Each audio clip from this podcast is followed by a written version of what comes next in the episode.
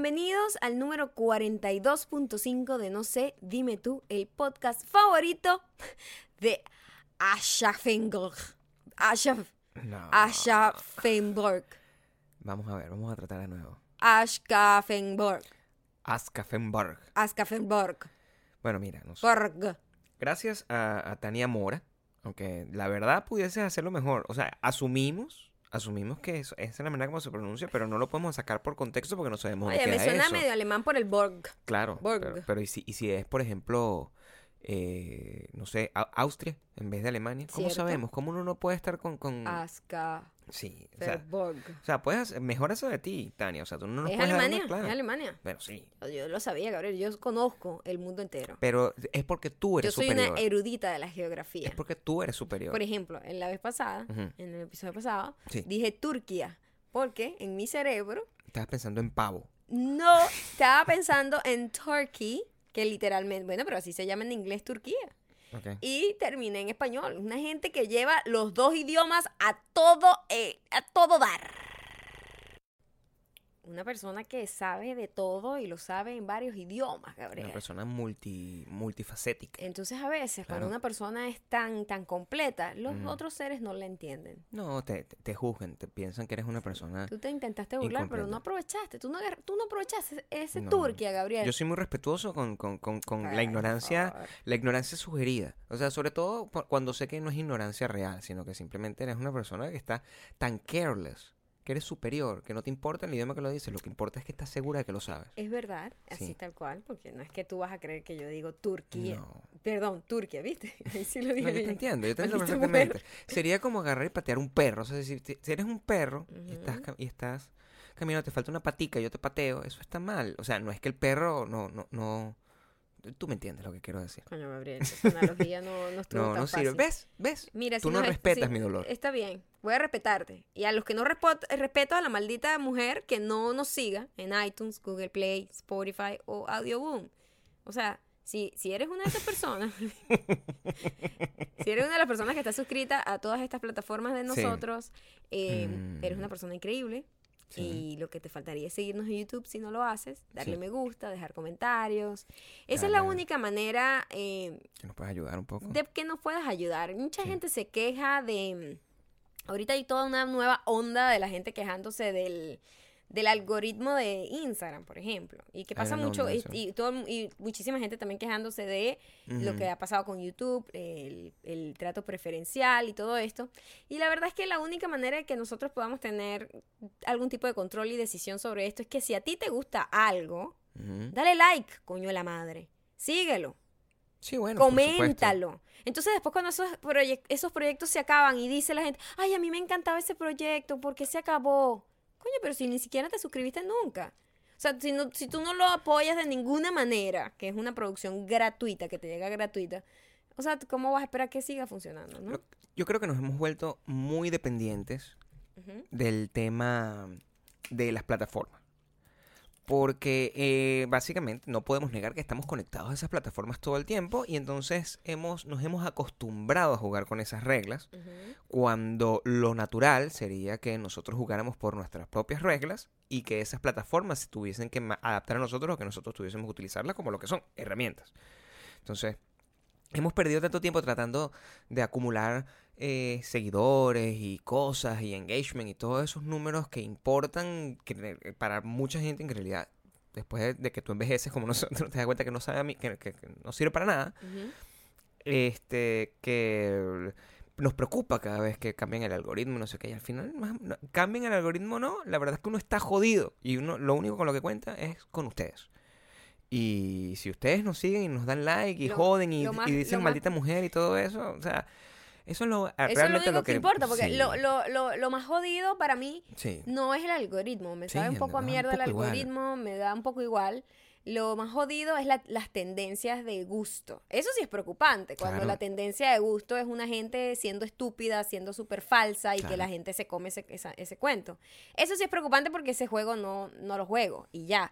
Eh, Pero lo- el algoritmo y todo eso es como que, bueno, X. O sea, no te puedes tampoco eh, no puedes ser dependiente de una plataforma, tú tienes que ser mucho más grande que las plataformas. Sí, Y- sí, sí, sí. Y lo que ha pasado es eso, pues. Y por eso lo único que ustedes como audiencia pueden hacer es eh, la manera de apoyar esos proyectos, no solamente nosotros, a muchísima gente que ustedes deben escuchar o seguir y todo eso. Há- Háganle saber que les gusta, o sea, demuestren a través su, su, su manera, su, su voto, su voto de confianza a esas producciones, es dándole like, comentando y todo esto. La manera más sencilla es que si ustedes son 100 personas, solamente 100, 100 personas nos escuchan, 1000 personas, 10.000 personas, las que sean. eh, a ustedes les va a llegar cuando nosotros publicamos algo y ustedes le van a dar like y van a comentar y van a decir, lo vi, me gustó, eh, no me gustó, eres una basura, pero igual me reí. Cualquier cosa que quieras hacer, eso es lo que nosotros nos, nos hace falta, no porque eso nos ponga en ninguna posición. La verdad es que si fuera un millón de personas las que le gustaran las cosas que nosotros hacemos, yo estaría preocupado, porque eh, sería un millón de personas con un- una mente un poco oscura. Entonces, es una gente peligrosa, no podemos tener tanta gente como nosotros por ahí suelta, tiene que ser un grupito. Poquitico, como el Sí. veneno y el perfume, Sí. concentradito. Los que son lo que son y para eso, lo, lo importante, seguirnos. Arroba mayocando, se llama la dirección de la joven al frente, y arroba Gabriel Torreyes. A veces te lanzas una y se te sale el, el nene que hay dentro de ti, Pero queriendo bueno. ser locutor, Gabriel. La eh, increíble mujer que tengo aquí al frente, su dirección es arroba Maya Ocando. Y te vi que hiciste como una medio pausa para que yo dijera el tuyo. Gabriel, ¿qué eres? ¿Qué eres? Pero bueno, primero, ¿Ah? Un locutor de los 80. primero estás asumiendo que yo hice una Gabriel, pausa por ti. yo Yo, hice una pausa porque tengo la boca llena de saliva. Mira, o papito. sea, tú no mira, puedes papito, asumir las cosas No de esa vengas tú después de 12 años que yo no sé lo que tú vas a decir. No, tú no Ay, sabes lo que yo voy a decir absolutamente loco, nada. Seas loco. ¿Sabes qué pasó? El lunes, o sea, el momento que nosotros estamos grabando este programa, eh, hablando ya de todo este tema del, del, del apoyo y las cosas que ustedes hacen y las cosas que uno hace por ustedes, em, eh, subimos la nueva rutina En Forma con Maya. Es cierto. Es una nueva rutina que vienen con cuatro supersets. Eh, la idea es que vayan haciéndolo con el orden que les voy poniendo, porque Mm. la primera rutina, pues, eh, era una rutina introductoria prácticamente, Mm. más sencilla de lo que normalmente yo hago. Esta segunda tiene un, un nuevo superset, eh, o sea, y, eh, y las que vengan, si vienen, ¿eh? Ujú, porque no sé si nos vayamos a quedar con esto hasta el final. Y simplemente yo les voy a ir dando tips para que la vayan como poniendo más candela. Em, pues la idea es ir subiendo. Siempre. Todo en entrenamiento uno tiene que ir en creciendo. No se puede uno quedar completamente haciendo lo mismo estáticamente. Qué porque, aburrido. Porque bueno, si es para de mantenimiento, para mantenimiento sí puede ser, pero si tú estás en una búsqueda de, cre- de crecer y de mejorar y mejorar y mejorar, em, siempre hay que cambiar la rutina cada cierto tiempo. Claro. Vaya, vayan al, al- al- Siempre preguntan, ¿dónde está? Ustedes están escuchando este podcast y de repente les sale... Ah, pero que hay una rutina de ejercicio. ¿Dónde? Coño, pana. No, pana. A mí me llegan unos No. mensajes, Gabriel, que si yo, yo te digo, yo estoy, eh, mira, No, pana. Maya Lama. O sea, yo estoy al punto ya del Dalai Lama, chamo, en, pa- en paciencia. Da- Maya Lama. Hashtag Maya Lama.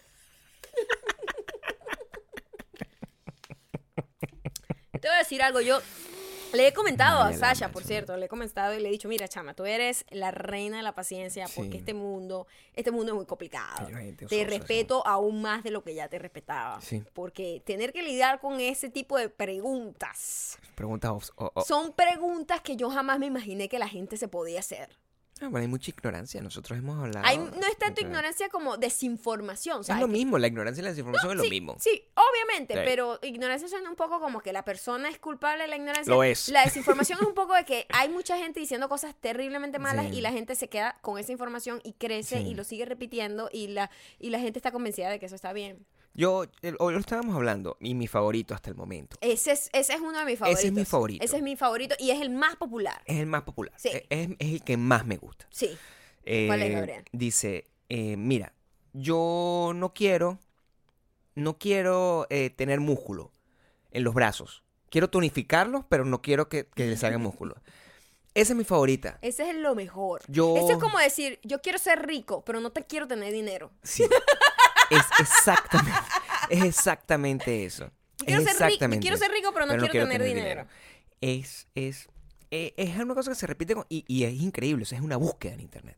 Es una búsqueda. Cuando tú colocas en, en- en Google, mm, em, quiero tonificar mis brazos, pero inmediatamente Google te lo completa con, pero no quiero te- te- tener músculos.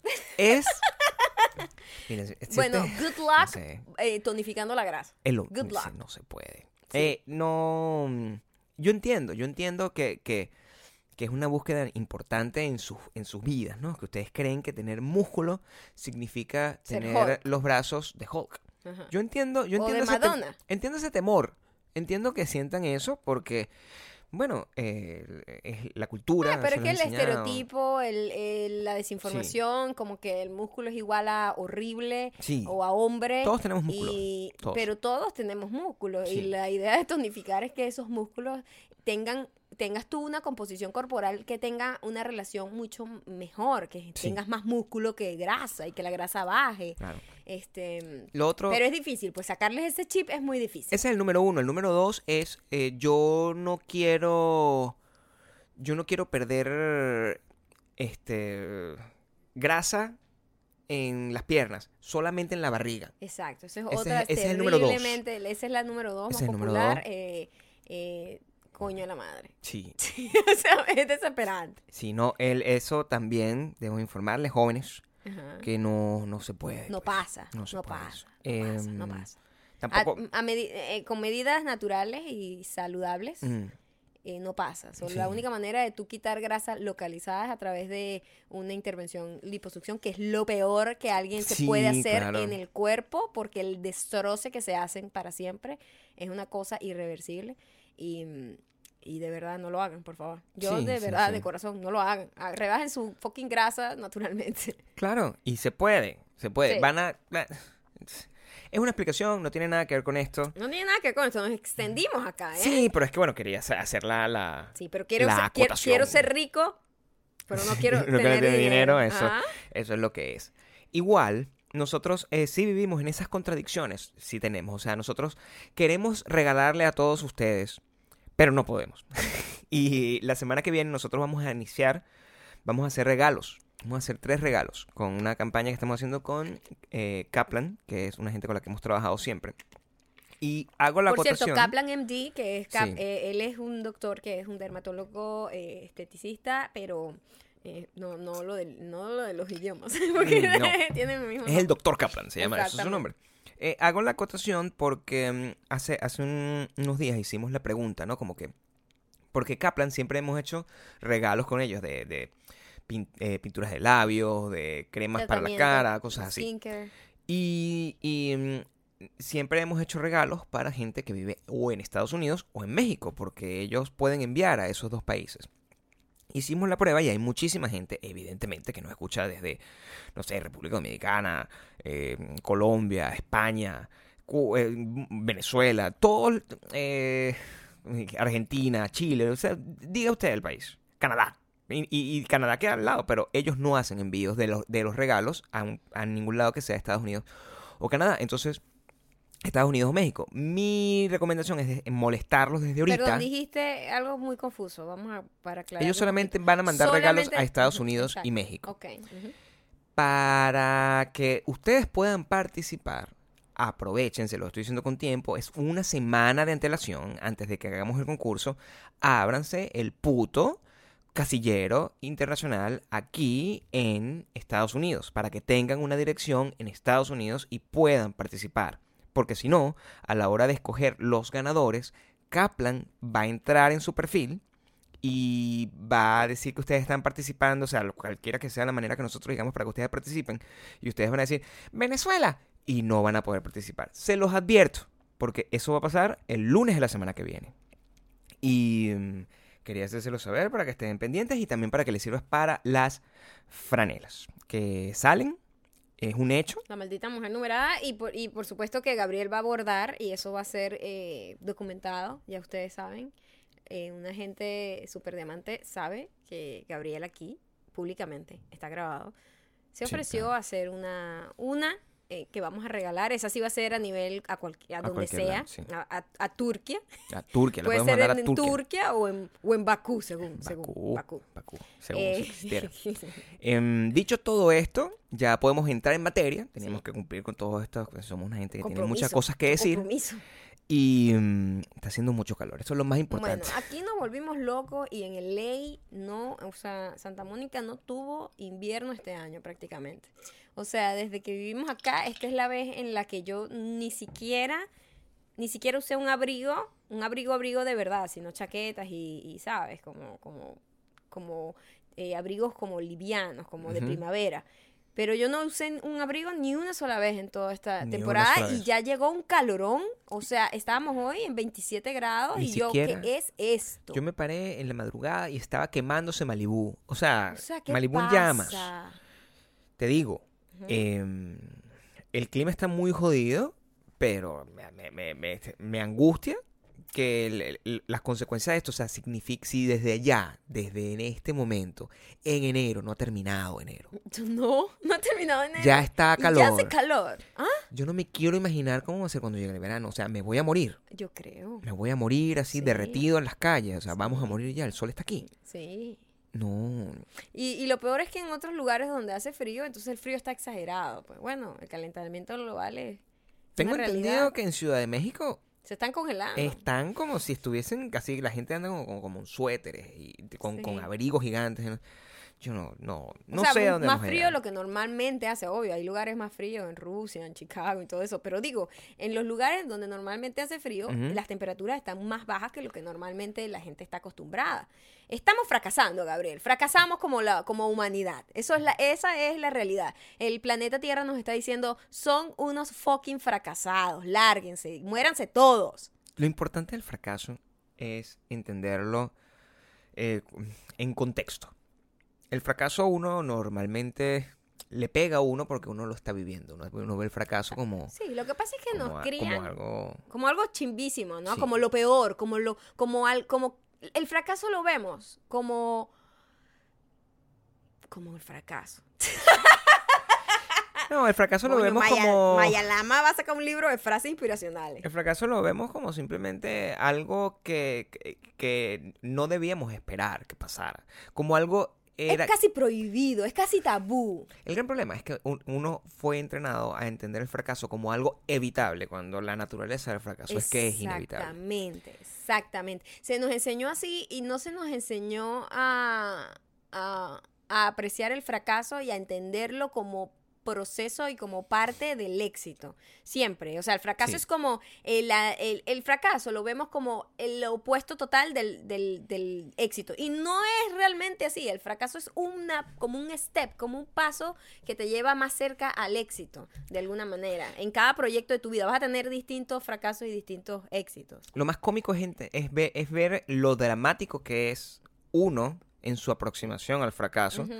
Porque él solamente ve el fracaso asociado a, a- cosas sumamente importantes de su vida. Y cuando uno eh, eh, le, le- le mete ese nivel de pasión y de intensidad a la comprensión del fracaso, es cuando realmente eh, te afecta eh, emocionalmente. Sí, te, te, te desmoraliza un poco. Pero la gente tiene que entender que el fracaso es una parte fundamental de cada pequeña cosa que haces en de tu la vida. humanidad, de no, no, no, pero de cada pequeña cosa que haces en tu vida. O sea, ca- cada vez que yo agarro y voy a la nevera y tengo sed, por ejemplo, y, y abro la nevera con toda mi pasión así, sudado, y no encuentro una botella de agua, eso es un fracaso. Fracasaste, fracasaste. Fracasé buscando agua. Exactamente. Pero es una cosa súper cotidiana. sí. ¿Qué aprendo yo? Coño, nunca más voy a agarrar y voy a irme a entrenar sin tener una botella de agua al menos metida para que cuando regrese no me muera y tenga que beber la agua de chorro. aprendes la lección. O uno de los fracasos más terribles de la vida que uno, uno son- es estúpido, pero es un fracaso. La, cuando la última papita se te cae al piso. Eso es, in- Es uno de los más grandes fracasos de la vida y que todos experimentamos alguna vez. A nosotros nos pasó este fin de semana que el- fuimos y probamos un, un té riquísimo por, primer- por primera vez. Por eh, primera vez a mí, porque a Gabriel sí le gustan los tés. Sí, Ya, yo los detesto, pero primera vez que probé el matcha con leche de coco y honey, tenía un poquito, poquito de miel y sabía... Y chía, chía, tenía ay, chía. y semillas de chía. Sí. Wow, era como lo mejor que me en mucho tiempo. y nos lo tomamos y decimos, bueno, esto es maravilloso. Normalmente en, el, en este lugar donde nosotros ah, bebemos, eh, o sea, vamos a comer, cuando compramos algún tipo de bebida, tiene refill. Y mm, teníamos la, la, estábamos compartiendo ese trago, porque es la primera vez que lo, que lo, que lo pedíamos. Porque lo pediste tú, yo no, nunca pido té, yo solo lo probé y me encantó. Y quedaba como un, el- el, ¿sabes? El sopeteadito al final con, con el hielito. Y yo agarro y digo, bueno, voy a pedir otro. Para poder pedir otro, tengo que agarrar y bebérmelo completo y llegar con el, con el vasito vacío para que, ah, mira, vuélvemelo a echar. Cuando yo llego al contador, al counter, Contador, el ¿cómo contador. se dice eso en español? No sé. Cuando llego al, al- al mostrador. Al mostrador. Cuando llego al mostrador y le digo, hey, ¿me puedes hacer un refill de eso? Me dijeron, no, mira, de eso, entonces te- Específicamente de eso. todos los no. juguitos y todas las cosas sí, pero de eso no. ¡Pam! Fracaso. Fracasaste. Absoluto. Y lo peor es que yo, de- yo te dejé el sopeteadito ese, no Sí. lo, me lo tomé yo y te No lo se lo tomó ella, pues yo, se- yo se lo hubiese dejado. Hay fracasos en, en, en, en todo el ese tipo de peor cosas. fracaso es que yo dije, ¿sabes que Yo voy a hacer eso en casa. Me voy a comprar el matcha y voy a hacer la leche de coco y voy a hacerme el té. Y fuimos a comprar el matcha y nosotros no sabíamos nada del Sí, fucking sí, matcha sí. en mi vida, nada. Yo soy cero test. Y cuando fui, compré un té que venía en bolsita de té, literalmente, y resulta que cuando lo hacemos, fracasamos. Eso Claro. no sabía para nada No parecido. sabía. Y es que ese está hecho con el polvo, literal. El polvo se lo echan a la leche. Entonces, claro, tú lo puedes poner más intenso o menos intenso, dependiendo. En cambio, el té, a juro, le echas agua. Entonces ya el agua le quita el sabor a la leche de coco. O sea, un desastre, chicos. Hay Fra- fracaso- Fracasamos todo el tiempo. Hay fracaso en todos los estatus, en todos los, en, en todos los estados de la vida cotidiana humana. O sea, desde, ay, voy a hacer ejercicio y voy a rebajar, hasta voy a agarrar y voy a hacer un PhD y resulta que voy a hacer un PhD en matemática. Imagínate yo haciendo un PhD, yo fracaso increíblemente. Puedo intentar, intentar, intentar, pero voy a fracasar porque no es, no es mi fuerte. Además, el fracaso eh, te da comedia en la vida, ¿no? Te Ajá. da, te da eh, tragicomedia. Sí, por Sí, supuesto. Cuando tú vas en retrospectiva, a veces esos fracasos gigantescos que tú dices que te humillaron o que, que te sentiste mal y después ahora lo ves y dices, por favor, qué gracioso. Y nos pasó, estamos hablando muchísimo del fracaso porque este fin de semana fuimos a un museo aquí en Los Ángeles que se llama, es una exposición eh, pop-up, creo, Una- ¿no? Sí, una, una posición Sí. itinerante. sí. itinerante y se llama el Museo del Fracaso. Y qué nombre tan fascinante y qué concepto tan increíble que es reunir un montón de productos que fueron un increíble fracaso, pero al final la lección de todo esto que me, que me deja a mí, desde que entras, tú cuando entras y ves la primera, tú dices, wow, esto eh, eh, eh, se ve a legua que, ¿por qué fracasó? De hecho, Claro. de hecho, muchas de las cosas que vimos dijimos, pero coño, esto no, te- no tuvo una reunión. O sea, ¿quién aprobó esta mierda? ¿Quién- o sea, a- no había por lo menos más de dos personas en esa sala en donde estaban brainstorming y no dijeron, no, marico, esto, esto va a fracasar. Eso es lo que a mí me sorprende mucho de esos proyectos en general que tienen varias personas involucradas. Y afortunadamente van a seguir ocurriendo, porque eso nos da a nosotros material para poder conversar y, lo- y- y- y sobre todo material a, a- a esas mismas compañías o personas para innovar. La innovación eh, eh, aparece después de, después de la frustración de haber fracasado. Totalmente. Eh, y, y vimos muchísimos approaches, mm, mm, eh, aproximaciones hacia, a- hacia la, la creación y la innovación de productos y como cosas que nosotros, o sea, a mí me sorprendió, esto fue lo primero que me sorprendió, la cantidad de, de cosas, de, de- de fracasos que nosotros vivimos en nuestra vida, o sea, que nosotros experimentamos en nuestro tiempo de vida. Claro, Por- ya porque estamos viejos y, y experimentamos eh, la innovación tecnológica. Ha habido innovación tecnológica de alguna manera Siempre. desde que la humanidad ha estado tratando de superarse. Pero digo, nosotros ya empezamos con el rollo digital Mm. y todas estas cosas, nosotros lo vivimos en nuestra infancia, adolescencia y vimos muchos productos que en nuestra capacidad de, de recuerdo parecían haber sido mucho más exitosos y que habían durado más tiempo en el mercado y cuando vemos que eso duró que si ocho meses, un año, dos años, es como wow, también la percepción del fracaso depende de quien lo vea, porque el Betamax, por ejemplo, que era uno de los productos que más me llamó la atención, estaba ahí el Betamax, todavía en mi corazón el Betamax tiene un significado. Y toda la gente que creció conmigo, Betamax, chamo, lo identificamos de una. Y resulta que fue un producto que duró un año, dos años. Duró un año porque inmediatamente, aunque tenía excelente calidad, él salió el VHS Ajá. y el VHS hizo que el, el, el, el Betamax quedara obsoleto. Claro, nosotros en Latinoamérica eso nos llegó y, y, y lo mantuvimos más tiempo de lo, de, de lo, de lo común, pero fue un fracaso en términos Tú de... sabes que lo loco es que en mi mente Sí, de niña, yo sentía que la gente que tenía un Betamax era especial, era rara, era una rareza así como, wow, qué cool.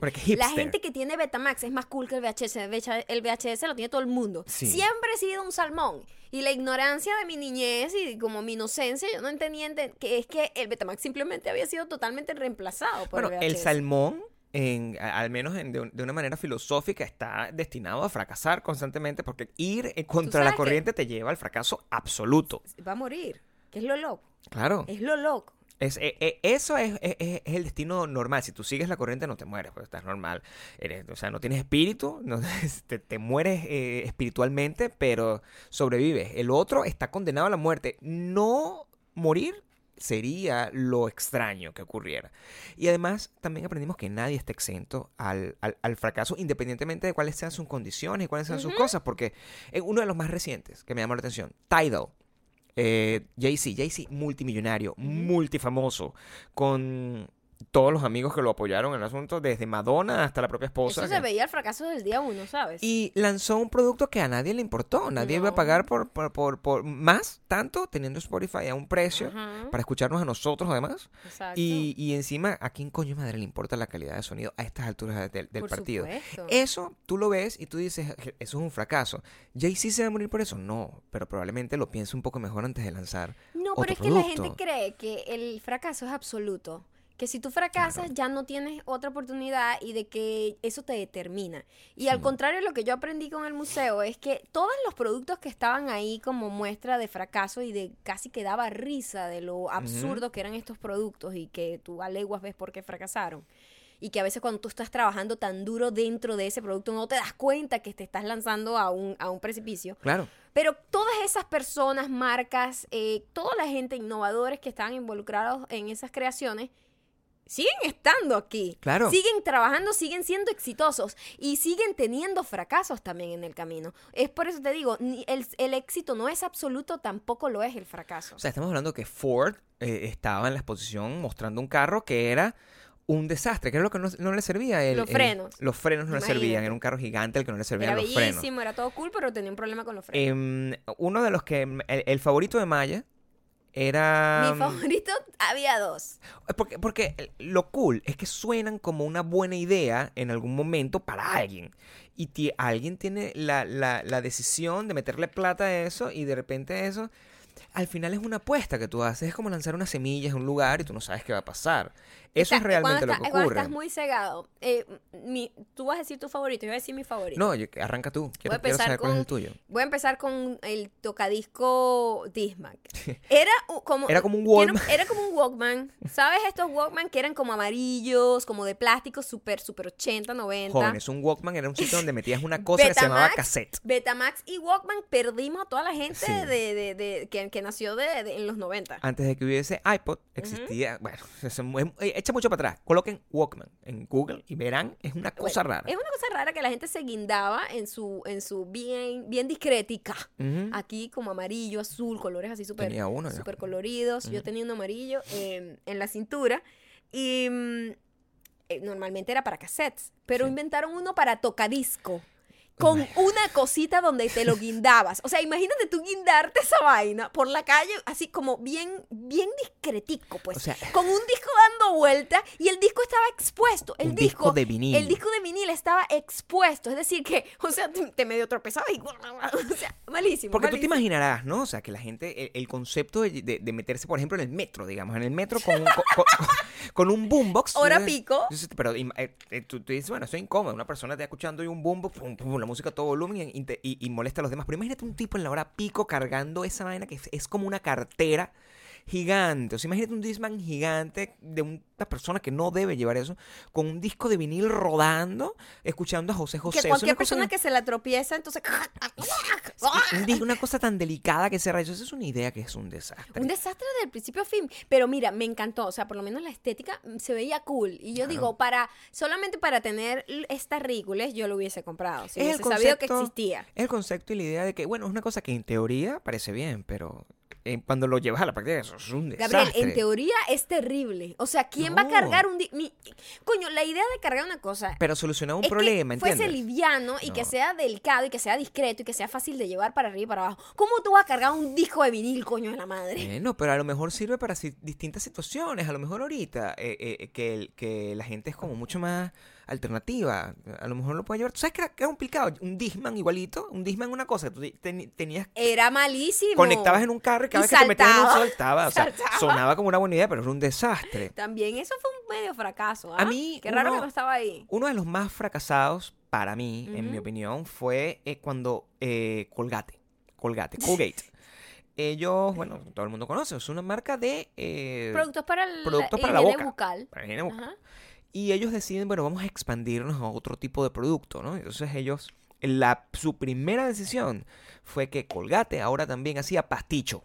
Pasticho y comida congelada. ¿Qué es eso? O sea, primero cuando lo vimos, no nosotros fue que, entendía ¿qué qué es esto? Un pasticho con sabor a pasta No de entendía, dientes. no lo Yo no entendía. entendía. No lo entendía, o sea, que uno, una pasta de dientes con sabor a pasticho, cualquiera de las dos cosas hubiese sido terrible. Terrible, terrible. Cualquiera de las dos cosas hubiese sido asquerosamente desagradable.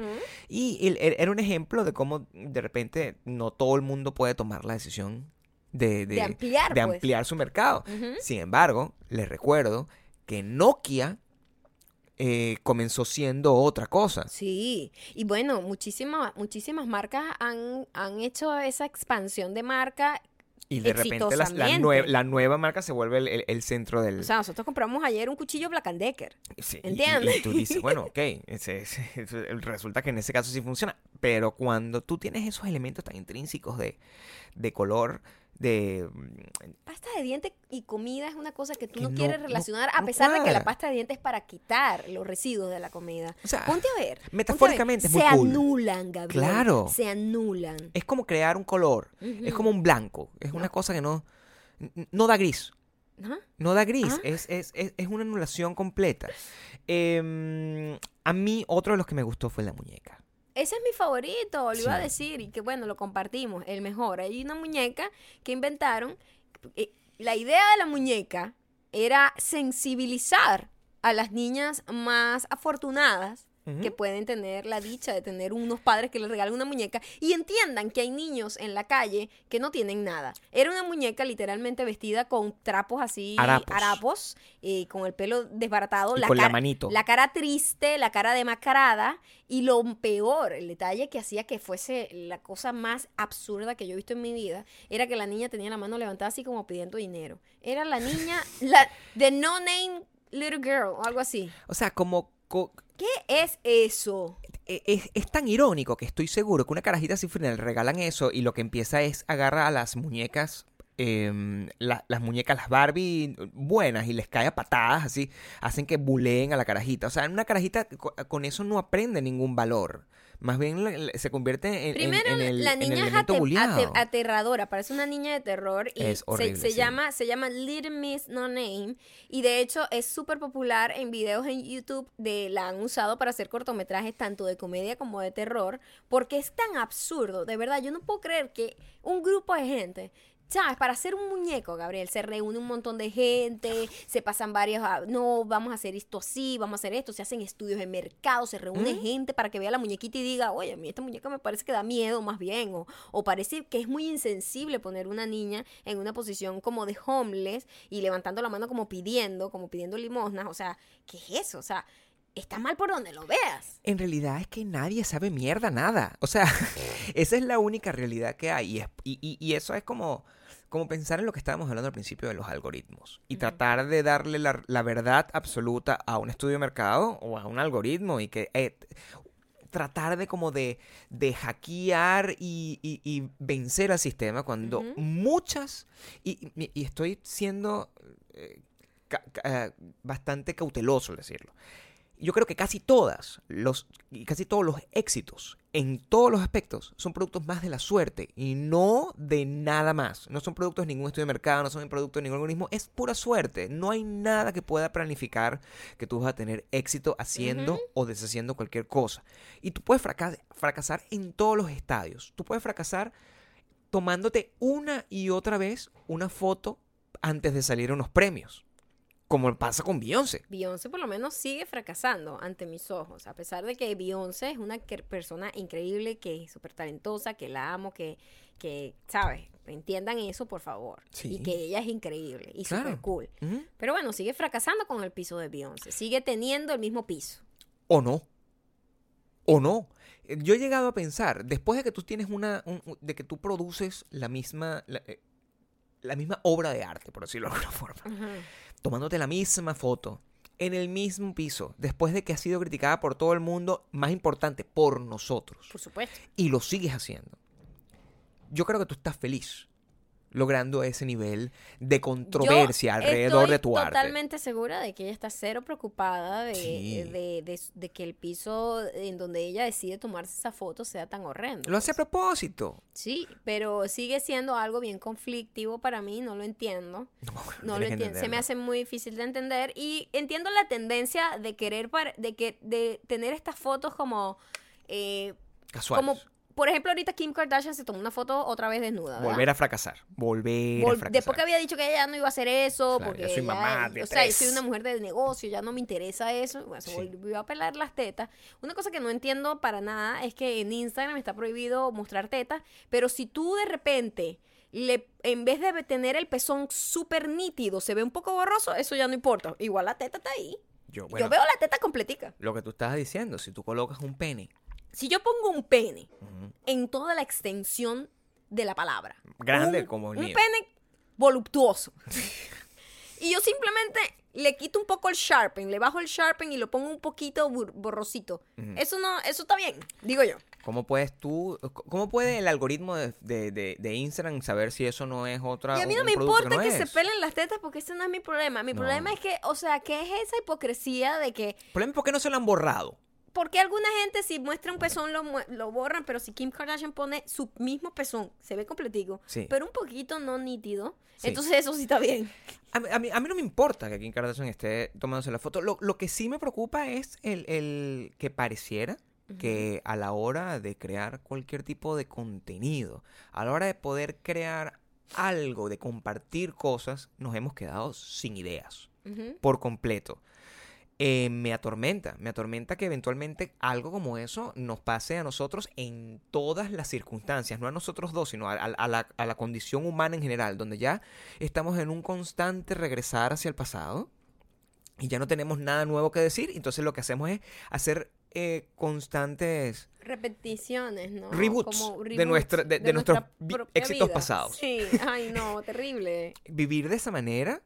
Bueno, lo hemos comentado, ¿no? El, el, el, el del- lo que hablábamos del constante TBT, donde llega un momento donde el TBT se vuelve, ya no es tan throwback, ya empiezas a recordar, Sí, porque hay gente que usa, a mí me, a- yo uso muy poco el Throwback Thursday. Eh, lo usas no lo uso mucho, la verdad, me, me fastidia un poco. A veces que encuentro de repente una foto súper graciosa, entonces sí la pongo. Pero hay gente que vive en un Throwback Thursday, literal. Ni siquiera es, el- ni siquiera es el jueves que nada más publica, sino que se la pasan publicando éxitos del pasado. Que es- es el- eso, eso es lo delicado, porque una cosa es que tú tengas, el- el- que la nostalgia te mantenga compartiendo cosas que te gustan, momentos que quieres recordar. Es como que es, es como tratar de, de- de armar un, un- un álbum de, de alegría, de, momen- de momentos mejores, de momentos más, más satisfactorios. Pero cuando tú eh, simplemente no tienes nada más que ofrecer en el presente. Sobre todo en cosas de trabajo. Como que cuando estás haciendo Thursday de trabajo, de cosas. Esta vez que trabajé en esta campaña, esta vez que hice esto. Esta, yo, ay, no, qué fastidio. Eso a mí me fastidia muchísimo. Es como si yo hablara constantemente de las cosas que yo hacía hace 10 años. Cuando yo no hablo de las cosas que hacía hace 10 años, sino que me burlo de ellas porque son cosas que en este momento de mi vida no me gustaría hacer. Pero hay gente que espera ansiosamente todos los jueves para hablar de las cosas que hacía hace 10 años como y como que no hizo nada más después de eso. Entonces, el, el, el, eh, a mí me angustia. O sea, yo estoy en, en un suicide watch con respecto a esas personas porque siento que en algún momento, si se les llegara a dañar esas fotos, ya simplemente no tuviesen nada más que ofrecer y terminarían ahorcándose. No tendría Gabriel, ningún por tipo. favor, ¿qué Pero es? es lo que yo es lo que yo pienso. Si tú agarraste, por ejemplo, tuviste un one hit wonder en tu vida y tú vas a vivir exprimiendo este- ese one hit wonder en tu vida, Bueno, gente que vive y tiene carrera de eso, sobre todo aquí en este país, de hacer un one hit wonder y para siempre amarrar, agarrarse de ahí. Y eso es como, ay no, move on, tengo otra vida. no lo critico. Simplemente creo que si eso me pasara a mí, yo no sería una persona fácil Yo de sí estar lo critico alrededor. porque simplemente eh, no lo critico como que qué horrible tú, sino que No, claro, es una sí. actitud que simplemente no está bien. Uno como, como, como Mm. ser humano, la, la- lo básico de nosotros es el cambio. Es tan fundamental cambiar y evolucionar y simplemente avanzar, sea para bien, para mal, lo que sea, pero tú tienes que cambiar. Tú no Claro. puedes estar atado a una cosa que pasó hace mucho tiempo y todo el tiempo como, ay, no, sí, bueno, cuando yo era exitoso, bueno, cuando yo era famoso, bueno, ay, no. Claro, lo que me preocupa es que eso sea quizás lo único que tiene, el único asidero que tiene esa persona de papel, lo, lo que evita que salte de un puente. Que eso sería la única justificación que yo veo. Cuando tú no tienes nada, y así lo veo yo, de repente yo no tengo, no, no- no tengo nada que me llene en este momento en mi vida, no yo en particular, sino el- Estás tratando de poner- hablando de la persona trata- que estamos, o sea, del tipo de gente que- que tratando de ponerme en esos zapatos. Yo ya Ujú. no tengo nada que me llene mi vida. Yo no tengo una vida, una vida eh, eh, eh, amorosa, personal, satisfactoria. No tengo una persona a mi lado que me acompañe. No tengo, no tengo una compañera o un compañero O que me un trabajo acompañe. que me guste. No tengo un trabajo que me guste. No vivo en la casa donde quisiera vivir. Ujú. Vivo no en el fracaso, sino en la decepción. Que, es, que, que- que son conceptos Pero el gran distintos. problema de eso es que no se, no se abrieron a avanzar, no, a cambiar. No, bien- no vieron el fracaso como una oportunidad de, de- de- crecer de alguna comienzo, forma. claro. Vieron el fracaso como lo definitivo y entonces para no... Mira, es como si tú lo ven como un fin. Lo- es como si tú estás en un camino, ¿verdad? Sí. Tú estás en un camino, estás perdido en la vida. La vida nadie, nadie lo tiene figured out. Nadie sabe lo que está haciendo. Nadie. Quiero que sepan aquí. Absolutamente nadie tiene puta idea de qué carajo está haciendo. Nosotros no sabemos nada. No, Estamos aquí todos tratando, tratando como de, bueno, resolviendo y tratando de ver qué carajo es esto. Ni siquiera sabemos qué es la vida, ni siquiera sabemos para dónde vamos. No sabemos nada. Entonces, mientras nosotros estamos tratando de coño, de, de sobrevivir y de tratar de tener un buen rato mientras estamos acá, Mm, este, tú tienes que ir como viendo por dónde te lleva el camino. Entonces tú vas en un camino y te encuentras una pared. Tú tienes dos opciones. O tú simplemente te orillas y tratas de buscar otro camino que tratar de bordear esa pared para seguir adelante o para ir para otro lado o simplemente devolverte y agarrar para otro lado, agarrar otro atajo. O te quedas parado viendo la pared forever. Y ahí, ahí, bueno, la pared, coño, me, me quedé aquí con la pared.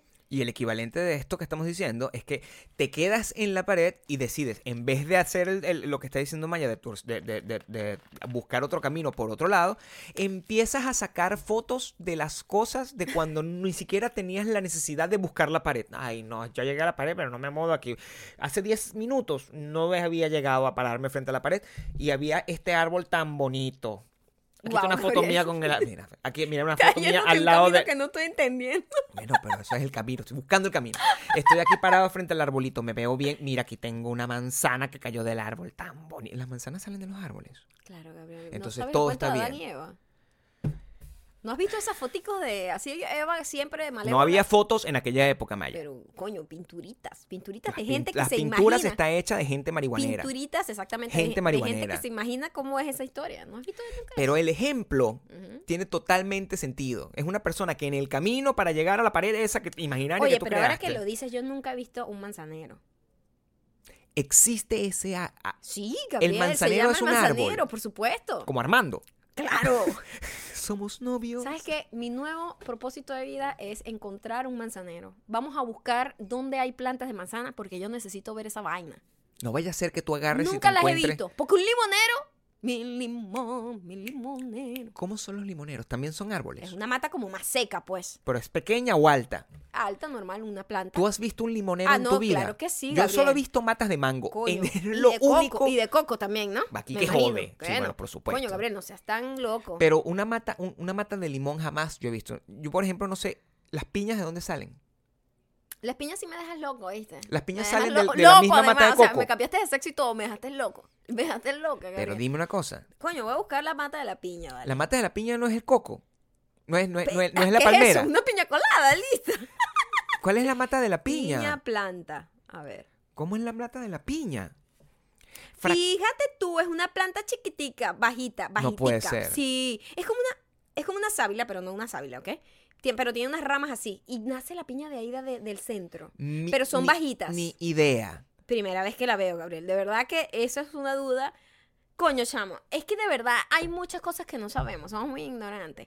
Y esta es una de las cosas que más sorprende, una cosa que ha estado en nuestras narices toda la vida, ¿verdad? Como una piña, coño. Una cosa que no es una fruta extraña para nosotros. No, para nada. Es una yo fruta que nunca- me gusta. Y yo nunca había visto la planta de la piña, la estoy viendo ahorita, es muy bonita. Es muy bonita, en serio. Ahora, ¿sale una sola piña de ahí o la cortan y vuelve a salir otra piña? Me imagino que la cortan y vuelve a salir otra piña. El fracaso sería llegar y tratar de, de en- encontrarse una mata de piña y no tener la más puta idea de cómo sacar esa piña de ahí. La verdad que yo no tengo idea cómo se saca Es esa lo que te piña. estoy Se diciendo. la, la cortan con un machete, me imagino. Pero Oye, bueno, pero y en no mi corres el vida. riesgo de matar a la piña en el camino. Coño, nunca había visto esto. Pero sí, los limones, sí, por supuesto, Gabriel. Si la, y, y si la vida te da limones, aprendes a hacer limonada. Wow, Gabriel. De verdad que te estás yendo a... Que es filósofo. Bueno, pues toda la El idea es- filósofo Gabriel y Maya Lama y, y Gabriel Coelho. hashtag Maya Lama, hashtag Gabriel Coelho. ¿Qué hace Matthew Broderick en, en esta... Hablando de éxitos del pasado, Ok. De gente que vive en, en éxitos del pasado y hay gente que simplemente eh, vive atrapado también en los éxitos del pasado de otros, ¿sabes? Cuando te recuerdan a ti por algo que tú hiciste hace mucho tiempo. Y tú, mierda, ya yo soy otra persona, ya yo nada que ver. Pasó algo parecido a eso. Resulta que alguien eh, echó este cuento en su historia, en, en- en Twitter, y se hizo, se hizo Momento. viral. O sea, todo el mundo lo comentó, lo compartió, muy gracioso. Y estaba echando el cuento que, mira, una vez yo estaba en una tienda con mi hijo y mm, estaba Ma- Matthew Broderick, que era un actor, es un actor maravilloso, esposo de, de Sarah Jessica Parker, eh, Ferris Bueller, es una de las películas más increíbles que hizo. Eh, y bueno, es un actorazo, pues, de Broadway, además. Él es un actor, actor de teatro, de cine, de todo. Ujú. Y mm, ¿Qué pasó de, hilo, de ídolo juvenil a eso? él estaba con un amigo, ¿no? Echa el cuento a la persona. Él Ok. estaba con un amigo y yo le digo, mira, mi hijo se quiere tomar una foto. con- Yo quiero que te tomes una foto con mi hijo y tal, y no sé qué. Y el amigo estaba ahí como medio que ladilla. Y entonces el, el tipo le decía, ay, podrías moverte un poquito para que te quites como de la foto, ¿no? Y el amigo así como que, que ladilla. O sea, qué fastidio. Y él, ay Dios, pero ¿por qué este tipo que ladilla? Quítate un poquito y vaina. Toman la foto y resulta que igual en la foto salía el fucking amigo atravesado. Ok. Y cuando vemos el fucking amigo atravesado, adivina quién era. No sé quién es. ¿Quién es el amigo? Seinfeld. Jerry Seinfeld así como que, ¿qué es esta mierda? O sea, el tipo, imagínate, un tipo mega famoso, mundialmente famoso, que sigue siendo mega famoso. Y la Y persona la estaba persona conectada con estaba Matthew Broderick. totalmente clueless y estaba así como que, marico, pero quítate, que quiero la foto con el famoso. Pero, ¿qué es esa locura? Es una de las mejores historias que he visto en mucho tiempo en Twitter. Ese es el- el- el- el- totalmente el antípoda de, de cuando Manuel Guerra se nos acercó y, y decía, eh, soy yo. Es exactamente. O sea, Jerry García dice, no quieres una foto conmigo. O sea, yo soy, yo soy más poderoso. pero no dijo nada porque es Jerry. Por supuesto, ¿entiendes? pero la persona después se entera, obvio, ¿no? Claro, pero imagínate tú. Obvio. Igualito Jerry Seinfeld está en su foto No. y este es parte de la historia. Jerry y, y- es decir, ellos son súper amigos, ¿sabes? Lo sé porque lo vi en la... En la Comedians in a en Car. Comedians in Cars, Getting Coffee. Cu- Él tuvo un episodio con Sarah Jessica Parker. Y ellos son panas, son panas. O sea, ellos todos son fan- pa- panas, salen entre parejas y todo esto. son- Imagínate la jodedera que le pudo haber montado Claro, Matthew Broderick. claro. Es su amigo y que marica, la mierda. No sabes quién eres tú. Soy más famoso que tú. Eso es exactamente Eso es exactamente pasó. lo que pasó, sí. Marico, casi que te piden que me tomes la foto tú. Casi, casi, casi. Qué loco entender la fama de esa manera tan... Subjetiva. Y es lo que es. Y, y- y, mm, creo que toda la obsesión de la gente con los números es tratar de darle algún tipo de contexto a lo que es la fama, cuando al final, si tú le quitas cualquier estupidez de esa, la fama es simplemente que alguien te reconozca y te admire por algo que tú hiciste o Es que, que puedes la haber fama hecho o que para puede mí es, es algo de lugares, ¿no? Claro. Si una persona está en un lugar donde esa persona no es el centro de atracción, Mm, es una persona X normal. Sobre todo pasa muchísimo aquí que nosotros vivimos donde todo, todas esas grandes estrellas viven. Entonces no son, yo voy para Target y estoy comprando eh, los tampones y al lado mío eh, está comprando el papel toalé, está eh, Janice Dickinson. Eso es una realidad que nos pasó. Claro. Janice Dickinson, además, en ese día estaba en, leyendo una revista donde estaba una entrevista de ella misma. Hablando lo- de Bill Cosby. lo claro. cual era muy freak y tengo fotos Sí. de eso y me pareció como esta vaina es tan surreal. Nadie le estaba parando bola a Janice Dickinson. Janice Dickinson era una persona literalmente comprando papel toalé. Who cares? Claro. Solo algunas personas como yo que de repente se dio cuenta que era ella y ya, pero tampoco la abordan ni nada. Normal. La gente cree que una persona que es famosa por ser famosa o porque tú consideras que es famosa es una persona que va a estar agobiada por un gentío así. ¡ah! Eso solamente pasa en eventos puntuales en donde está organizado todo para que eso pase así. Es que esas son las tramoyas de lo, de, de- de- de lo que la gente eh, percibe. Entre- y, y- y- y- y pasa, pasa ciertamente. Y, nuestro contacto más grande con la fama no fue. Mira, para que ustedes se den una idea, el, cuando nosotros fuimos al cumpleaños del Dalai Lama, suena como una tremenda frase, pero es real. Cuando nosotros fuimos al A cumpleaños. los del- 80 años a los del 80 Dalai. Lama. A los 80 años del Dalai Lama, eh, Maya se tomó una foto con Kris Jenner. Eso, tú puedes creer que eso es un momento crucial, el, el- el- máximo nivel de interacción de Maya con una persona de ese clan. Pero en realidad, un año después, estábamos nosotros caminando casualmente por Nueva York. Y de repente, nosotros vemos que hay un gentío vuelto loco al frente de una tienda.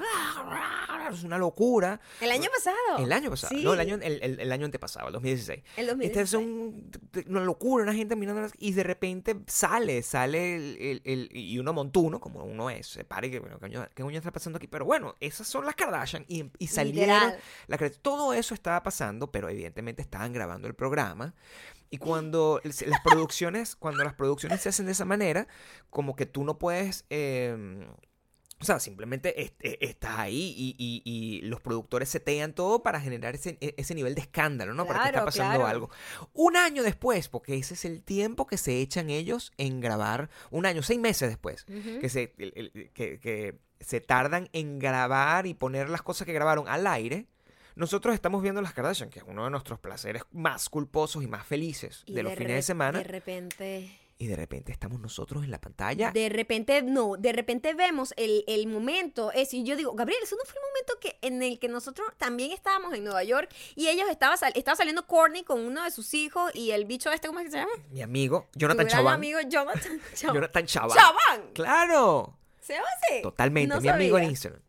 Y yo, y yo le digo, pero bueno, si ahí estamos nosotros, ¡pam! Lo grabamos. Chamo, lo grabamos y pusimos. pusimos cuadro a cuadro y salimos, en la nosotros. fucking multitud grabando. Si, usted, si ustedes nos ven en este momento y nos comparan con esa gente, no tenemos absolutamente nada que ver. El tipo que estaba ahí era un gordo Gabriel infernal. estaba como doble de peso. Tenía, era una persona con grandes problemas de sobrepeso a punto de lanzarme por un puente y Maya, pues simplemente tenía los pies in- incendiándose en ese entonces. Ese fue el momento en el Ese que fue yo el momento estaba donde encendiendo los pies, pero nosotros estuvimos ahí.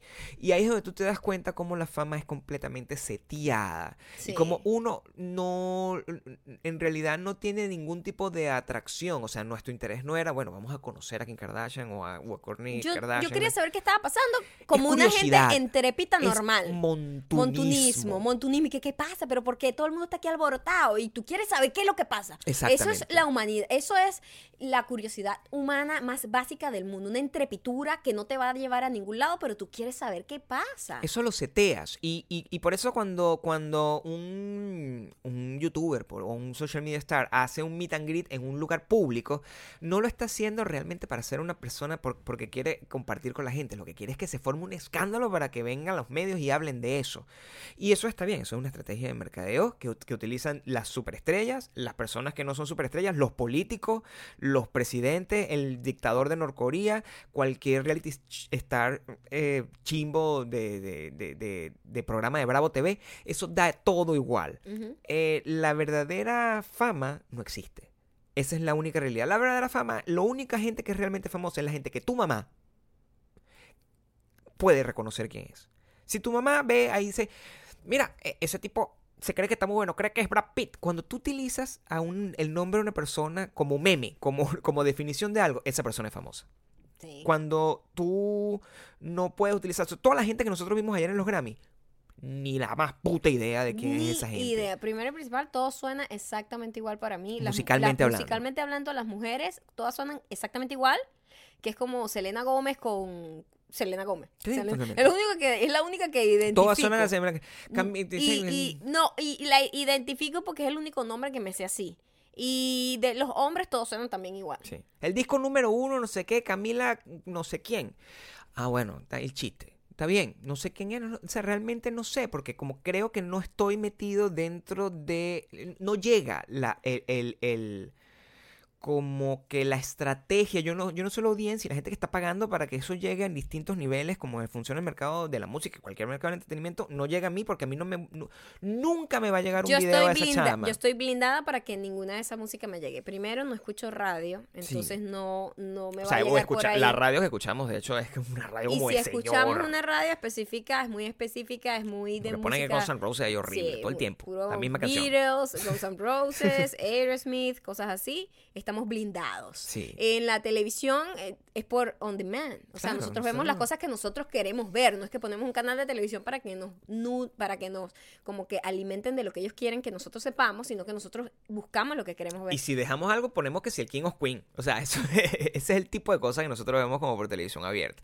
Entonces, es, es como que, de nuevo, entender en estos tiempos donde todo es tan fragmentado, entender la fama como, como un concepto masivo, ya eso es imposible. Y, y por eso es tan importante eh, mantenerse muy auténtico y muy honesto con las cosas y, y- entender que la fama no, no existe, es fabricable, es un, es un concepto fabricable y que lo de pinga es este nivel de interacción que nosotros podemos tener con ustedes, que ustedes nos dejan unos comentarios en el, en el Instagram y pueden saber que Maya le va a dar le gusta y a, y a veces si le dicen algo feo les va a rebotar, porque eso es lo que, lo que- a lo que se ha llevado eso, ese nivel de ser inaccesible, inalcanzable. A nosotros nos encantaría, pero ya no se puede. Eso no se puede hacer. No, eso no existe ya. Eh, alguien que sí es inaccesible, inalcanzable, a pesar de que les, les le hicieron el feo en la foto, es Seinfeld. Sí. Qué risa. ¿Recuerdan lo que le hizo a, a Kesha? Que, Sí, que no me, no me abrace. A mí me encanta él, me encanta. Y ahorita con esta serie que estamos, que estoy viendo de, de- estoy viendo todos los episodios de Comedians in Cars Getting Coffee y me encanta cada vez más. Vi el episodio con eh, eh, la actriz que hace Julie Lu- de Louis-Dreyfus. que ella es magnífica. Mm. Y resulta que es vecina de nosotros. Nos dimos cuenta porque nosotros obviamente siempre vemos eso, identificamos las calles en donde comen, los cafés, todo, sabemos todo. Los tenemos estalqueados. Y Ujú. cuando vemos a esta mujer que está de repente el café y comiendo en nuestra calle, en nuestra, nuestra calle, donde Por yo corro supuesto. todos los días. Y yo dije, what the fuck, ¿Por qué qué no lo bizarro el mundo. ¿Qué, qué, qué estaba haciendo yo que no vi a Seinfeld y a Elaine aquí comiendo aquí donde yo paso todos los días? Y que muy probablemente no hubiese pasado nada siendo Maya. ¿Sabes qué? Yo, siendo yo, yo nunca veo a nadie porque yo no, no le veo la cara a la gente. Y mucho menos te lo hubieses acercado. Ah, no. Esa es la realidad. No, jamás. Simplemente es como ay, gracioso. De- es una historia que contar. es, es muy es, es ese encuentro de tú decir ¿qué es eso? salimos en un episodio de las Kardashian sin que nosotros Ujú. siquiera supiéramos que Sin que estaba nos eso pasando exacto. y que no nos importara o que de repente voy corriendo voy trotando y adivina quién vio hoy que estaba en el café aquí de la casa Seinfeld y, y- ¿cómo es que se llama? la chica del que hace Lane chicos Julie Louis Su nombre es muy Dreyfus. complicado, sí. Julia Louis Dreyfus. Ujú, ella Eh, yo le siempre le diré Lane Ujú.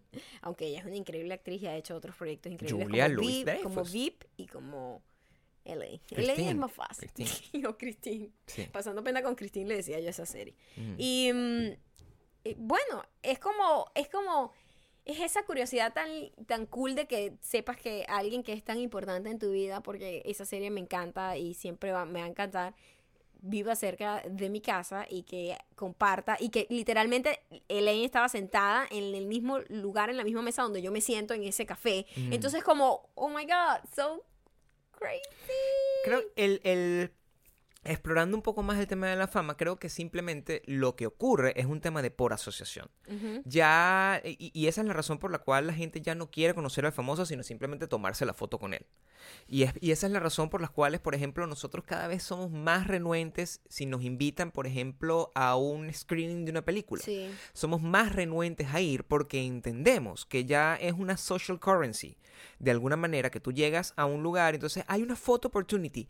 Y nosotros antes lo hacíamos y tenemos fotos, infinidad de fotos con gente que, que de repente nos tripeamos en aquel entonces tomarnos una foto, ¿no? O sea, yo- que tú tengas una foto con, Con Drac- con, Dra- con- O con Morgan Freeman. con Morgan video Freeman, eso, Morgan Freeman, eso es una cosa súper cool. claro. Pero está, es, es más que evidente que Morgan Freeman no es amigo mío.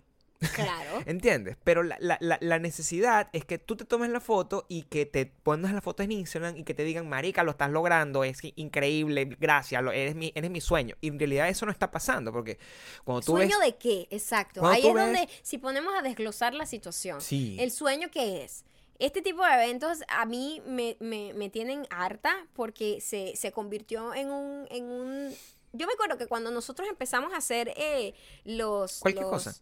lo- las entrevistas que yo le logré hacer, que sea a Guillermo del Toro, a Jessica Chastain, Nosotros no nos tomamos foto con esa. Ahí eso, eso era distinto porque nosotros estamos yendo como medio de comunicación. Todavía los influencers, así que entre comillas, o youtubers, eh, no hacían ese tipo de cosas. Nosotros estábamos yendo eh, por conexión de un medio de comunicación venezolano y también gracias a nuestras plataformas que estaba empezando nuestro YouTube a crecer. Y nadie estaba haciendo eso. Pero eso no era como, no se estilaba para nada, ¿no? No, iban Y- periodistas, mandaban periodistas. eran puros periodistas. Yo del era, New una- York Times. yo era la rareza en esa situación. Y me tocó hacer dos, dos, dos Junkets. junkets de esos. Que se llama así. Y dije, no, no me interesa porque yo no soy buena entrevistando, eso no es lo mío, las entrevistas no es lo Mm. mío.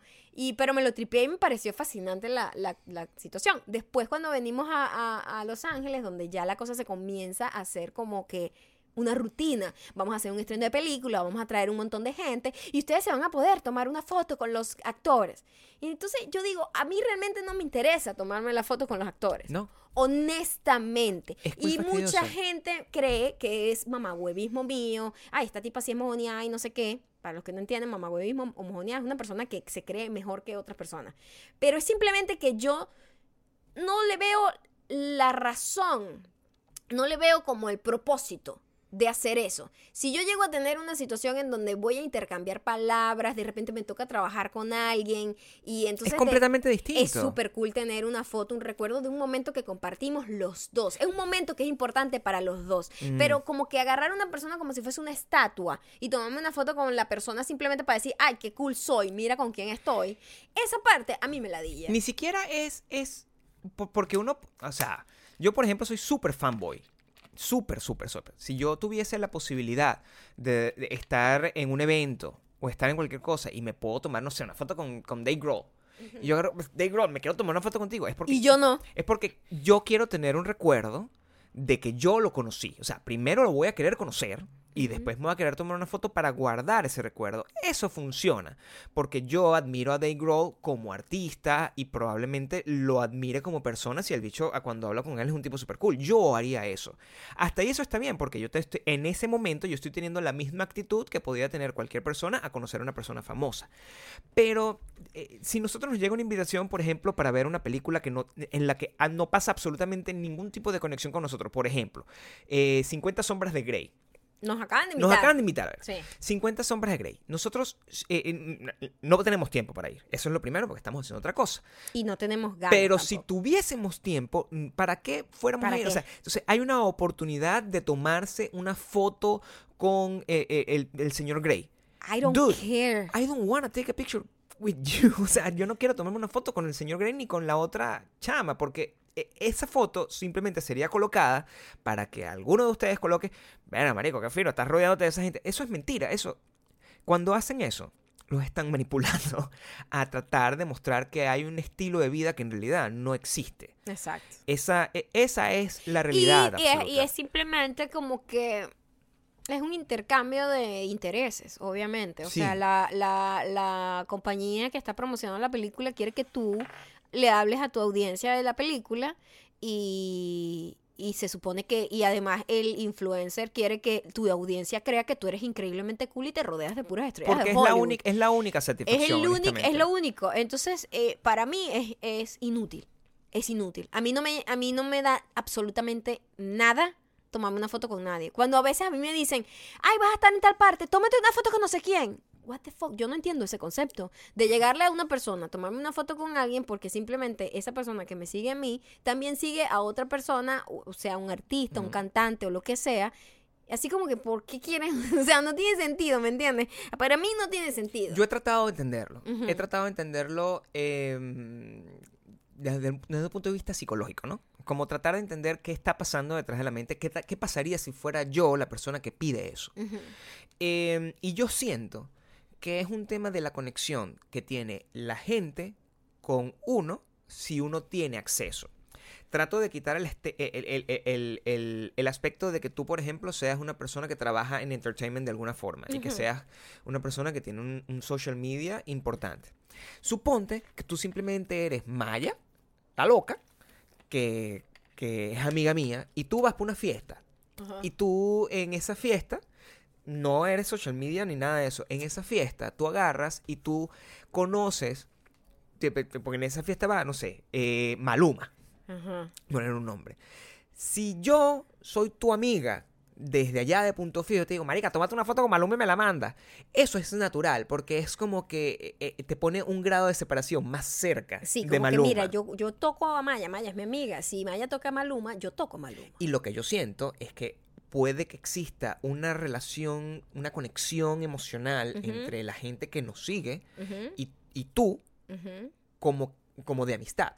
Y hasta ese punto puedo tratar de entender que ese es eh, el- lo que está haciendo ¿sabes es como un, como un proxy entre ambas Tienes cosas. mucha razón y, y tiene sentido porque no es una sola persona que pide eso. Es Claro. mucha gente que siempre que voy a eventos de este tipo que sienten así como, te tienes que tomar una foto con no sé quién. Y yo, no, o sea, y quiero que entiendan que lo estoy diciendo desde el corazón negro y pequeñito que tengo, que no lo comprendo. Pues como que, ¿para qué? O sea, ¿qué ganamos tú y yo en este intercambio si yo me tomo una foto con, no sé, el bicho que hace de, de 50 sombras de Grey? O sea, Claro. y a mí no me da absolutamente nada. O sea, ahí, ahí no funciona porque es como que, bueno, a- a- eh, para hacer eso, para que esa conexión exista, tendría que haber una conexión entre tu amiga, para, para poner el ejemplo, una, tu amiga y tú es una cosa que ustedes siempre habían hablado de ese Ah, tipo, bueno, eso no sí sé qué, entonces tú ser. estás ahí, marica, tómate una foto con Axel. Que ahorita, no, con el Axel del pasado. Te tomas una foto con el Axel del pasado y esa foto llega para allá y que verga, marico, lo lograste. ¿Sabes cuántos años nosotros teníamos que, que, queriéndole queso a ese tipo? Así sí funciona. Pero si simplemente compartir una, una cosa por compartir no es el, el no es natural y es, bullshit. No, Eso lo, es. que, lo que queríamos decir era que, eh, porque como que nos fuimos por todos lados. No, por pero es que eh, estábamos, estábamos re- es como regresando a lo de sí, Seinfeld. Sí, como que primero la fama es seteada, ese tipo de euforias. eh, solo pasan con personas muy específicas que de verdad tienen una vida muy triste, como Michael Jackson, que tuvo una vida muy triste donde estaba prácticamente era un preso prácticamente de la fama, ¿no? Ese tipo de gente mega famosa son num- num- las cuentas con los dedos de las manos, ¿ok? Ujú. De resto, gente normal que tiene un trabajo muy público, como un actor, un cantante o una- un animador de televisión importantísimo, ¿sabes? Una gente así. Y sin embargo, le pasan cosas como a Jerry Seinfeld que ni lo reconocen y le dicen, quítate, señor, que estás atravesando la foto. Claro. Entonces, eh, y que se vende mucho este estilo de vida de, de fama, fortuna y que estás rodeado de pura gente cool y todo es mentira. Todo es mentira, eso es lo que quiero decir. Y que muchísimas de esas cosas, eh, de esos eventos, yo cada vez digo más que no quiero ir porque simplemente no me dejan nada. Y entonces, de ahí viene el, hablando un poco del fracaso y, de, y del éxito. El éxito viene de aprender de que, esa, de que situaciones que tú vas haciendo en repetidas ocasiones crees que te va a dar algún tipo de resultado positivo y te das cuenta que en realidad el intercambio entre beneficio y sacrificio no, no, no, no te da, no te da. Al final, eh, eh, como para cerrar ese tema y entrar en las recomendaciones, el éxito no puede ser una comodidad geográfica. Tú no puedes, de- de- tú no puedes eh, justificar el éxito simplemente porque eh, existió la coincidencia de que, de, de que dos personas estuvieron en el mismo espacio geográfico por un periodo de tiempo. Exacto. Tanto que sea que los dos estuvieron en una fiesta donde uno no ni quería ir probablemente, o sí quería ir, estaba la otra persona y bueno, ok, I don't fucking care, simplemente coincidimos ahí. Tanto como que, bueno, tenemos la, la, la oportunidad de vivir en esta calle donde resulta que un programa lo grabaron aquí, que puede ser exactamente lo mismo que si tú agarras y no sé, vives en Ciudad de México y entonces un famoso decide ir a la- al, al puesto de tacos donde tú, donde tú siempre comes tacos. La reacción natural que tú vas a decir es, Marico, pero ahí es donde yo como taco siempre. Eso es todo lo que pasa, porque Sí. noso- nosotros somos así. Y que de pinga que ese carajo, que es una superestrella, coma tacos igual que yo, te hace de alguna manera más cercano y, y, y O no, da- los hace a ellos más los cercanos hace a más, o sea, los hace a ellos más no es que yo cercanos me a nosotros como más seres humanos. cool porque no, no, no, Seinfeld no, come en el mismo lugar, No. sino como que qué cool que Seinfeld, Seinfeld es tan normal como yo que come en el mismo café. Exacto. Esa es, eh, eh, esa es la, la- la- conexión final, que, que, que- que todo depende del de el ojo de por donde se mire. Em, y eh, dicho eso, Nos vamos a las recomendaciones. recomendaciones. Ya yo no sé ni cómo decir. Maya no tiene recomendaciones porque no tiene vida, no ve nada, no ve nada, solo trabaja, trabaja, trabaja. Esto es rapidito. Yo, yo- yo casi nunca recomiendo libros. Es lo Eh, único que recomienda. Tienes razón. Tengo mucho tiempo más bien recomiendo, recomendando libros. De hecho, les iba a comentar, em, tengo ganas de hacer un, un episodio un podcast de objetos perdidos solamente dedicado a los libros que me leí el año pasado eh, en audiolibro. La gente dice, no te lo leíste, lo escuchaste. Es la misma mierda, eh, en mi opinión. Perdón. What the fuck? ¿Qué? ¿Estás? O sea, ¿no me estás prestando atención? ¿Qué es eso? Perdón, perdón. que se me, se, me, se me activó el Spotify. ¿Por qué estás escuchando Spotify? Porque mientras- estaba buscando una canción que les quería recomendar y de repente se disparó la canción, perdón. Em, hay un libro que, que como ando en esa nota de que, que combina las cosas que me gustan, que son libros de no, fi- de no ficción, memorias y mm, eh, libros eh, sobre músicos y, y personas del entretenimiento. Por la misma razón, quizás de lo que estábamos hablando ahorita, una vez que tú ves las historias de todas las otras personas y ves lo trágicas y fracasadas que son y cómo igualito esas personas, a pesar del fracaso, lograron salir adelante, uno se siente mucho mejor con respecto a, su, a- a su propia Por desgracia. supuesto. Es, por eso esas películas tipo bi- autobiográficas donde tú ves Ujú. una persona como en busca de la felicidad, en donde es- le pasa demasiadas cosas, o, o biográficas como Joy, y tú dices, wow, y mira todo lo que logró. Ujú. Te da un poquito de esperanza, y eso siempre es necesario mantener eh, el foco de saber que hay gente que la pasa muy mal y la pasa muy bien también. Y sobre todo, en- en- en- de nuevo, acerca un poco más a esas personas, a, a- la saca un, un poco de esa vida donde tú sientes que toda su vida es perfecta, como si fueran unos youtubers que hacen slime. Que viven en y que viven y que supuestamente bueno, trabajando todo el tiempo y en realidad pues, seguramente cuando apagan sus computadoras están llorando, tristes, porque por ejemplo Porque no ti- lo invitaron a la fiesta no los del invitaron a la fiesta del momento o tienen que dormir con un carajo que no tiene abdominales, que lo que es un gordo maldito. Esas son cosas que pueden pasar. Eh, le pueden pasar a las personas y ya, o sea, uno sabe hasta, a- do- uno lleva su procesión por dentro en algunos casos. Eh, lo- la historia que yo voy a contar es el libro que est- estoy recomendando, se llama El Hunger Makes Me a Modern Girl o El hambre me hace una chica moderna. Oh. Y es, un, es la biografía de eh, eh, la memoria de Carrie Brownstein. Que ella es, eh, si ustedes ven Portlandia, o, o vieron Portlandia, o ven eh, Transparent, saben que ella está. eh, ella es la, la- chica que hace junto con Fred Armisen, que es el venezolano de Saturday Night Live. Ellos son la pareja, la dupla que hacen Portlandia. Y ella también está en esta serie este, de, de, de Amazon. Estuvo creo que en la segunda temporada, en la primera y la segunda. No me, no, después le, le perdí la pista, que eh, se llama eh, Transparent. Ella se llama Carrie Brownstein y ella también es músico. Ella lo que es, eh, ella comenzó fue en la movida como, como cantante de punk y de, indie rock. Y en esta... eh, memoria, bueno, ella cuenta cosas eh, de, de todo tipo, desde su, sus coqueteos con, con cómo coqueteo con la comedia, su coqueteo con la anorexia, cómo su mamá era anoréxica, cómo su papá era gay, y como un montón, y a medida que uno va avanzando en el libro se da cuenta de que em, la gente en particular, gente que tú ni te imaginas, y todas las personas del mundo tienen acceso a los dramas más complicados y más absurdos, y uno al final piensa, oye, al final mi vida no es tan interesante como, como, uno- como yo pensaba. O sea, hay gente que tiene unos dramas muchísimo más Siempre, atormentantes. siempre. Y es sorprendente que esa gente, a pesar de esos dramas, más bien haya utilizado esos dramas para alimentar su, su, su carrera y su vena artística. Y eso simplemente es muy motivador. Se lo recomiendo de nuevo. Se llama Hunger Makes Me a Modern Girl eh, de Carrie Brownstein. Está cool. eh, yo les voy a recomendar una canción y una cantante. Ah, estamos muy femeninos hoy. Y ella se llama Chelsea Wolf. No sé si la conoces, Gabriel. Siempre las conozco, claro que sí. Siempre, ¿verdad? Te odio, Gabriel. Lo- ¿Sabes qué pasa? Hay una diferencia entre que Gabriel sabe todo y Maya no sabe nada. Gabriel recuerda todo muy bien. Tú tienes una capacidad, una retención increíble para recordar hechos, eh, fechas, eh, nombres impresionantes que yo no tengo. Y yo vivo como Do- eh, Dory, Dory, Dory, ¿ves? No sé cómo se llama el fucking, el fucking pecado que hace Ellen DeGeneres. Vivo como, como un pececito que simplemente se le olvida y vuelve a sorprenderse cuando se vuelve a reencontrar con algo que se había olvidado que existía. Mm. Así me pasa a mí. Entonces yo de hecho puedo ver películas que tengo tiempo sin ver y la veo como, como por primera vez. Prácticamente no me acuerdo de nada. Esta chica se llama Chelsea Wolf y mi canción favorita del momento, que la escucho muchísimo, se llama Iron Moon, como luna de hierro.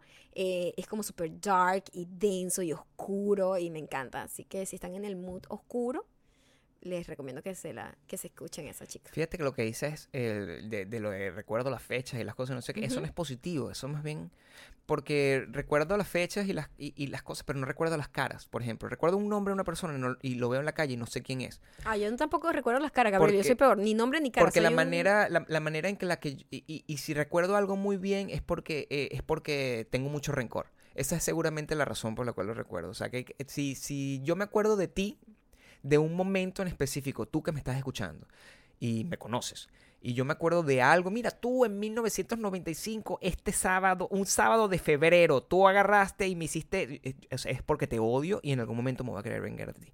Esa es la triste realidad de mi vida, estoy tratando de mejorar eso. He, he sido mucho mejor, este año no he insultado a nadie casi. Solamente Sí, es que, mm, mi amor, es que, bueno, vives con Maya Lama. Y, Mayalama. y tú eres Gabriel Coelho. O sea, es una, Por es favor, una no me gente pongas llena. Gabriel Coelho, que yo gente- odio Es que, a dijiste, ese pana. es que dijiste una frase que era muy eh, eh, No. eh, enredada y con pretensión de ser. eh, No, no, no. Gabriel Coelho no, Gabriel Coelho es, Pablo Coelho es un mamagüevo.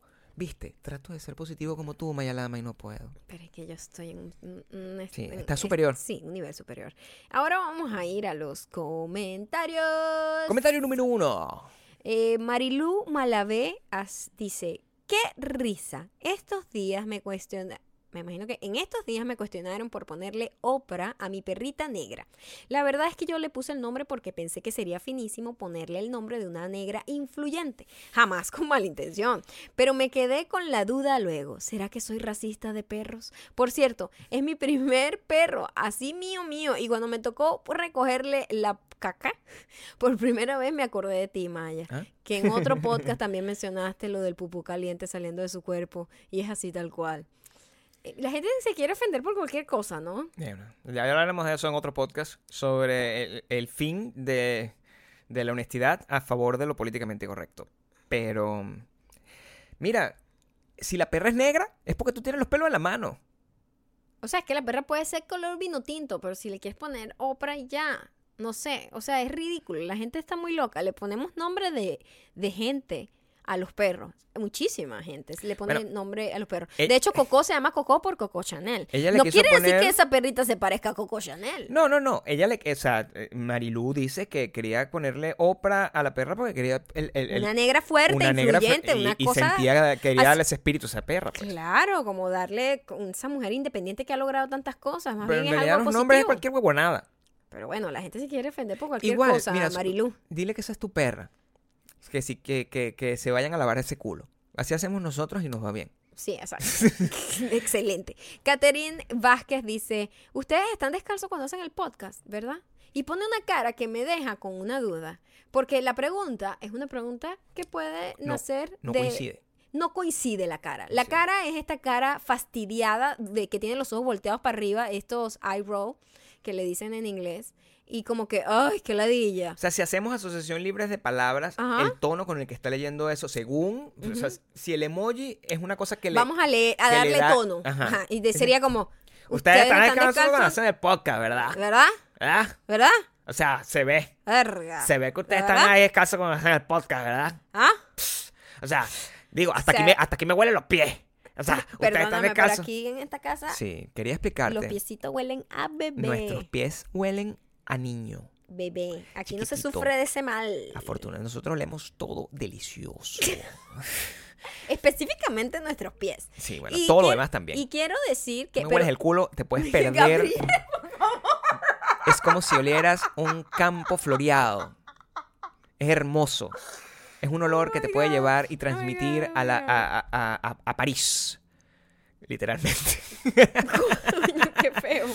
Qué feo, qué Eh, feo. Eh, voy a leer un último comentario aquí. Sí. Este me lo dejaron en, en mi fotito de Instagram. Sí. Dice, Alaila Nino91 dice, pues mi querida Maya, te comento que vivo en Perú y el día de ayer que vi tu podcast me acordé de lo más maldita mujer que me pasó, ya que este fin de semana pasó el Papa Francisco por Lima.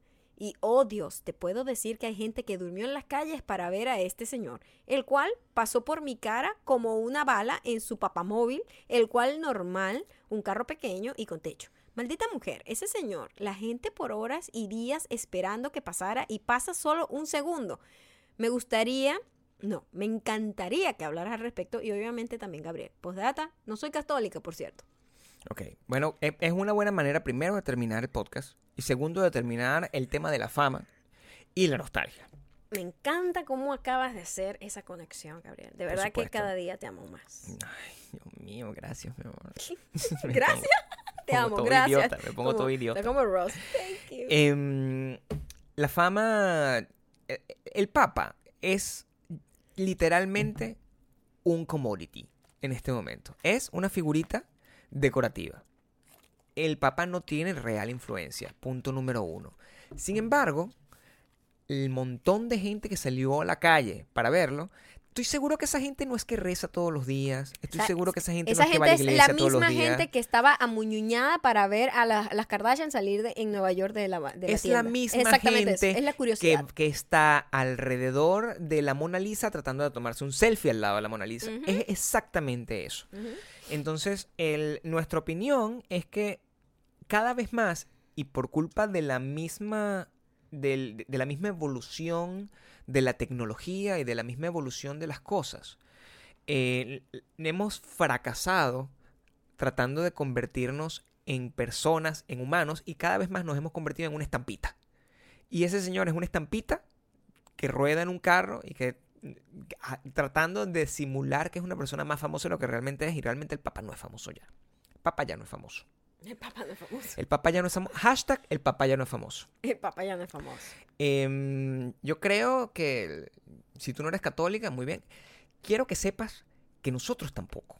Bueno, fuimos bautizados católicos. Fuimos bautizados Porque, católicos. ¿sabes? Uno no tiene poder de decisión cuando es niño. Yo estudié en un colegio católico completamente. Ujú. Estudié en una universidad católica. Pero yo eh, este, escucho música de Satán. Eso no significa que yo sea satánico. Esa es la música que yo escucho. Ya hablaré un poco más de eso. Em, sí te puedo decir que no le des mucha, no le prestes mucha atención. Lo más sano que pudiese haber hecho es no ir a el ver. fanatismo es una cosa muy complicada. Eso es simplemente eso, fanatismo. Es lo mismo que la gente haciendo cola para comprarse un iPhone. Es o lo mismo. Dunkin' Donuts. Es lo mismo Dunkin' Donuts, o es lo mismo, es lo mismo que lleva a la gente a, a, por curiosidad simplemente averiguar quién, cómo se ve la Kardashian en persona mientras sale de la tienda en Nueva York. Creo que independientemente de que seas católico, no católico, satánico, agnóstico, no fumador, como tú quieras que sea, es mucho más enriquecedor utilizar ese tiempo de tu vida que pasaste acostada, no tú, sino la gente a la que te refieres, pasó acostada en una calle esperando para ver un huevón por un segundo rodando en un carro, no sé, alimentando a, a una persona que tiene hambre en la calle, en seguramente dos cuadras al lado, o dándole la mano a una persona que sea, no sé, un inmigrante venezolano que de repente tiene mala suerte en ese momento porque todavía no ha conseguido trabajo o dónde vivir. O eh, yo, yo siento que perdemos mucho tiempo tratando de estar conectados a unas cuestiones simbólicas en vez de hacer cosas reales. Fingiendo en vez de haciendo. Yo, yo- Pretendiendo en vez de haciendo. Y es- presumiendo en vez de haciendo. En vez de haciendo. Simplemente para decir, mira qué bueno soy, estoy aquí. Soy súper católica. que es exactamente lo mismo, mira qué famoso soy, estoy aquí. Mira qué poderoso soy. Tengo una foto aquí con, no sé, cualquier huevón, con Verga, el que hizo el, el Christian Grey. todos ustedes, este, por favor denle like y dejen sus comentarios y su opinión y todo sobre todas las cosas que hablamos aquí. Utilicen el hashtag Mayalama eh, todo el tiempo y manden su mensaje de Lo- espiritual. Exacto, porque además el próximo, el próximo punto 5, sacamos los comentarios de los... eh, De lo que dejen aquí de los comentarios que nos dejen en la foto de Instagram en donde estoy promocionando este, este podcast. Dejen sus comentarios ahí, por favor, sobre todas las cosas de las que hablamos. Sobre todo, tratamos, de- vamos a tratar de, de enfocarnos en el tema del- del- de la fama, del fracaso y de lo realmente importante, que no es el fucking algoritmo, sino somos. Sí, nos pueden dejar también como que cuál ha sido ese fracaso en su vida que, que más agradecen, ¿sabes? Que los llevó al camino Sí. a, a- encontrar lo que realmente ustedes querían hacer y que les enseñó más. Me pueden comentar eso y podemos compartir historias acá. Lo importante no es el algoritmo, lo importante somos nosotros, todos. Son los comentarios que nos dejan aquí. Nos vamos, papá. Nos pueden seguir en arroba mayocando, arroba Gabriel Torreyes. Y nos dejan los comentarios allá. Eh, nos vemos en el próximo podcast. Chao, papá. Bye.